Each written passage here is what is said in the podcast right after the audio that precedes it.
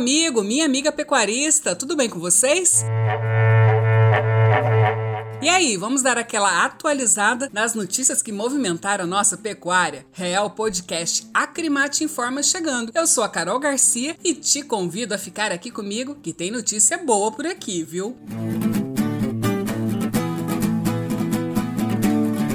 começar fazendo então um breve balanço do cenário de exportações de carne bovina em Mato Grosso esse ano. Bem, de janeiro a novembro foram exportadas mais de 450 mil toneladas, falando aí em carcaça. Os meses que mais se destacaram foram julho e novembro. Em média, 48 mil toneladas foram exportadas em cada um desses dois meses aí. Agora, quem mais comprou a nossa carne esse ano, hein? Ah, sem muita surpresa, a China segue liderando as compras com 250 mil toneladas. Egito, Chile, União Europeia, Rússia e os Emirados Árabes representaram 82% do total enviado no período analisado, segundo os dados do IMEA. Bem, gente, no geral, as exportações de Mato Grosso se mantiveram aquecidas em todos os meses do ano. E claro que o estado teve o seu peso muito significativo nas exportações brasileiras, atingindo aproximadamente 21%.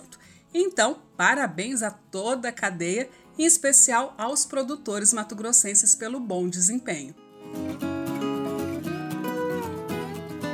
Bem, olha só, agora a gente vai dar início a uma sequência de informações bem interessantes sobre o tema pastagem nós vamos abordar as pragas da pastagem, que são um dos grandes desafios enfrentados pelo produtor rural. Afinal, sem um controle adequado e um bom planejamento, a produtividade pode ficar bastante prejudicada, né? Algumas pragas são muito perigosas, então é fundamental ter esse controle e recorrer a práticas agrícolas eficientes capazes aí de prevenir ou minimizar as perdas. Agora, são vários os problemas nas pastagens que o produtor enfrenta e podem ser causados por patógenos, insetos ou ervas daninhas. E nas próximas semanas nós vamos falar um pouco mais sobre as pragas mais recorrentes e como combatê-las de forma adequada. Alguns exemplos: cigarrinha, percevejo e as invasoras. Então fica acompanhando aqui com a gente.